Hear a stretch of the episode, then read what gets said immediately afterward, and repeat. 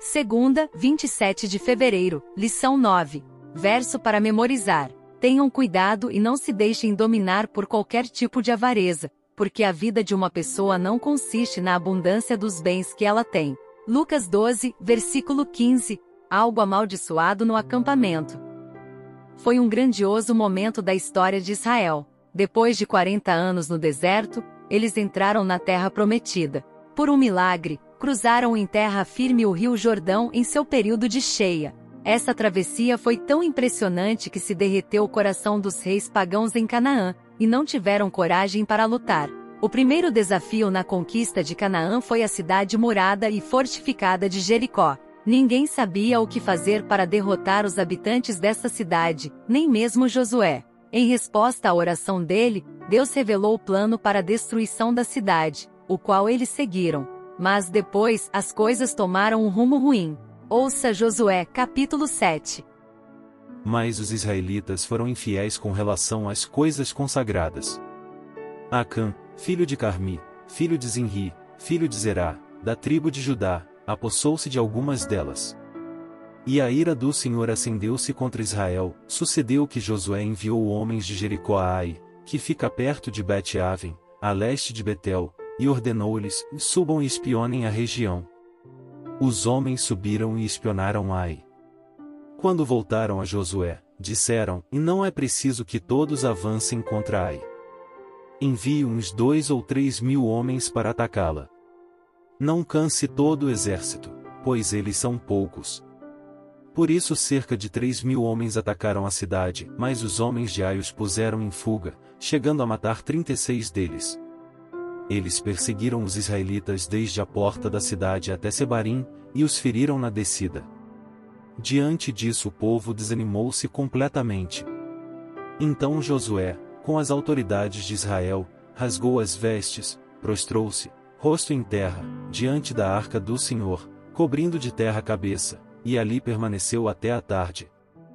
Disse então Josué, Ah, soberano Senhor, por que fizeste este povo atravessar o Jordão, foi para nos entregar nas mãos dos amorreus e nos destruir. Antes nos contentássemos em continuar no outro lado do Jordão. Que poderei dizer, Senhor, agora que Israel foi derrotado por seus inimigos? Os cananeus e os demais habitantes desta terra saberão disso, nos cercarão e eliminarão o nosso nome da terra. Que farás, então, pelo teu grande nome? O Senhor disse a Josué: Levante-se. Por que você está aí prostrado? Israel pecou. Violou a aliança que eu lhe ordenei.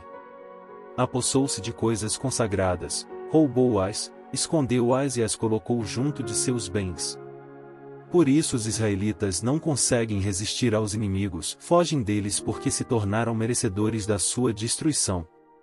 Não estarei mais com vocês, se não destruírem do meio de vocês o que foi consagrado à destruição. Vá, santifique o povo. Diga-lhes, e santifiquem-se para amanhã, pois assim diz o Senhor, o Deus de Israel, há coisas consagradas à destruição no meio de vocês, ó Israel, vocês não conseguirão resistir aos seus inimigos enquanto não as retirarem. Apresentem-se de manhã, uma tribo de cada vez. A tribo que o Senhor escolher virá à frente, um clã de cada vez, o clã que o Senhor escolher virá à frente, uma família de cada vez, e a família que o Senhor escolher virá à frente, um homem de cada vez. Aquele que for pego com as coisas consagradas será queimado no fogo com tudo o que lhe pertence. Violou a aliança do Senhor e cometeu loucura em Israel.